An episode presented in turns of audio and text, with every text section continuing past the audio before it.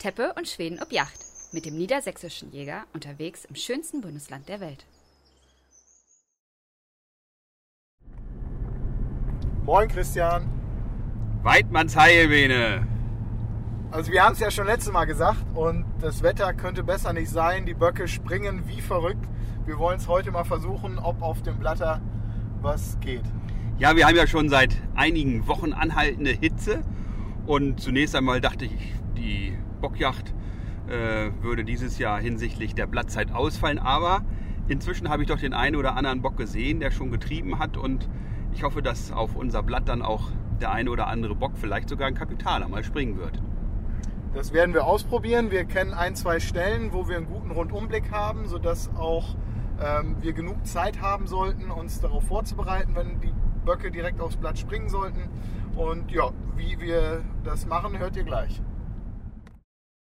Wir gehen jetzt zum ersten Hotspot im Revier. Es ist ein frisch gedroschenes Gerstenfeld, auf dem Christian in den vergangenen Tagen ein paar Böcke hat schon treiben sehen. Und wir stellen uns jetzt an einen Rundballen, haben einen guten Blick über die gesamte Fläche und hoffen natürlich, dass äh, die Böcke gleich auf die ersten Töne springen. Oder zumindest ein Bock. Also beim Blatten ist gerade bei der ersten Serie meiner Meinung nach ganz wichtig, dass man es erstmal ganz verhalten versucht und danach guckt, ob irgendwo Bewegung ist. Also wir versuchen das gleich erstmal mit, mit zwei, drei harmlosen Tönen erst, auch nicht zu laut, ruhig in die geschlossene, geschlossenen Hände. Wie ihr hört, kommt jetzt auch ein bisschen Wind auf. Das ist aber gar nicht schlimm, weil absolute Windstille auch nicht das Beste ist für die Jagd. So, wir fangen jetzt an mit der ersten Serie.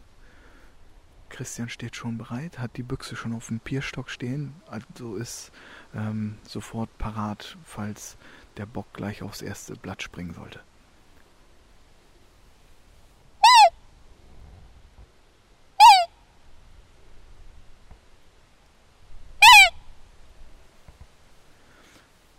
So, das reicht jetzt auch schon für die erste Serie, weil wir jetzt erstmal gucken wollen, ob sich überhaupt was tut. So wie ihr vermutlich gehört habt, war die erste Serie mal richtig für den Hintern. Äh, viel zu tief der Ton und nicht aus dem Bauch raus, so wie man es von den Profis kennt. Aber, aber auch nicht aus dem Moors raus. Das ist schon mal richtig. Äh, wir versuchen es gleich nochmal an einem anderen Spot. Ähm, und ja, ob es da klappt, hört ihr gleich. So, zweite Serie. Diesmal richtig. Christian ist wieder bereit. Und wir versuchen es wieder erstmal ganz verhalten.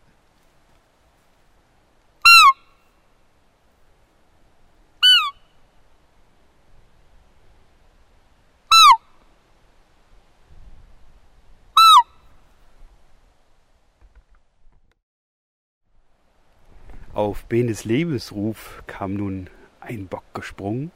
Leider war es ein viel zu junger, viel zu gut veranlagter Gabler, den ich dann pardoniert habe. Aber seine Liebesrufe wirken zumindest bei den Böcken heute.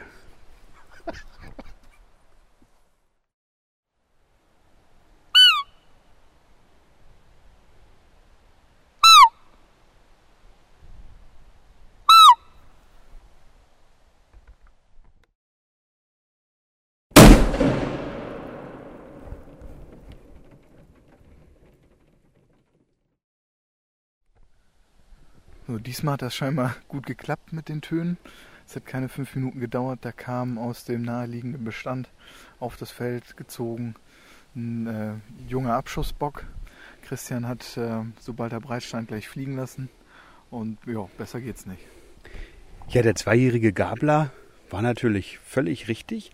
Er war nicht so veranlagt, dass man ihn hätte schonen müssen. Und er kam auf Benes Blatt gesprungen jedenfalls auf seinen Ruf. Und ähm, der stand dann auch einen Moment breit, hat also sein Blatt gezeigt und ich konnte dann einen sicheren Schuss abgeben und ähm, der Bock hat den Knall nicht mehr gehört, lag also im Feuer. Und insofern freue ich mich, dass wir das jetzt erfolgreich abgeschlossen haben, die Blattjagd äh, mit einem Abschussbock. Wir werden ihn jetzt sofort aufbrechen und versorgen und natürlich auch noch ein geziemtes Bier drauf trinken. Ja, ihr fragt euch wahrscheinlich noch, was wir für ein Blatter benutzt haben. Die erste Serie war ja eine Katastrophe, aber die zweite hat ganz gut gepasst, wie uns der junge Bock ähm, auch bestätigt hat. Wir haben heute den Nordic Row Blatter verwendet. Das ist dieser kleine schwarze Plastikblatter mit den grünen Gummibändern. Ich glaube persönlich, dass diese Art der Blatter ähm, sehr gut funktioniert, vor allen Dingen bei jüngeren Böcken, die das Spielchen noch nicht so oft mitgemacht haben. Bei älteren Böcken hat meine Erfahrung gezeigt, dass sich traditionelle Blatter, wie unter anderem auch sogar, wenn man das beherrscht, das passiert bei mir aber eher zum Ende der Blattzeit mit einem Buchenblatt tatsächlich, das zu tun, ähm, ja, kommen eher die, die älteren Böcke. Wie ist da deine Erfahrung, Christian? Ja, ich durfte ja nun den Finger krumm machen und dass es beim ersten Mal nicht funktioniert hat, das lag natürlich nicht am Blatter, sondern an demjenigen, der den Blatter gespielt hat. Schönen Dank auch. Herzlichen gern.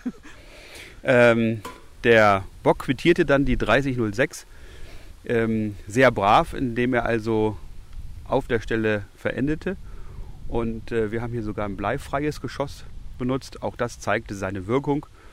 Äh, wir waren hier ganz sicher, hatten einen ordentlichen Kugelfang dahinter, mussten also nicht befürchten, dass die Kugel irgendwie abgeprallt werden könnte oder auf irgendwie Stein oder andere Dinge prallen könnte. Insofern war auch hier die höhere Sicherheitsanforderung für ein bleifreies Geschoss durchaus in Ordnung. Und ähm, ich bin richtig happy, dass das so funktioniert hat. Und ähm, ja, freue mich, dass wir dieses Wildbrett dann so nächste Woche auch mal vielleicht auf den Grill legen können. So, das Bierchen habe ich mir jetzt auf jeden Fall verdient, weil ich wieder für den Christian aufbrechen durfte. Diesmal habe ich mich auch nicht geschnitten. Ähm, ich habe das wieder hervorragend gemacht, wolltest du jetzt noch sagen, Christian? Aber ich habe auch brav festgehalten. Hast du wieder ganz brav gemacht. Auf jeden Fall haben wir uns jetzt beide ein Bierchen verdient. Wir freuen uns auf die nächste Folge mit euch. Äh, wahrscheinlich wird es Rehwildjagd, Christian, was meinst du? Ich denke auch. Also der Herbst hat noch viele Rehe auf dem Abschussplan und da werden wir noch das eine oder andere strecken können und ähm, würden uns freuen, euch dabei zu haben als ähm, jagdliche Begleiter. Na dann sagen wir Weidmannsheil. Weidmannsheil.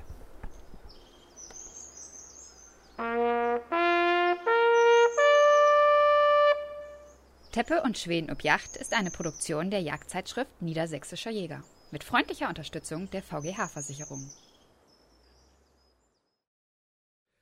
Sehr hochtrabend ist ja der hochdeutsche Spruch. Alle haben gesagt, es funktioniert nicht, bis einer kam, der hat es einfach ausprobiert. Dass es das bei uns natürlich schon viel länger und viel prägnanter gibt, zeigt folgender Spruch. Sabbel nicht, dat guide.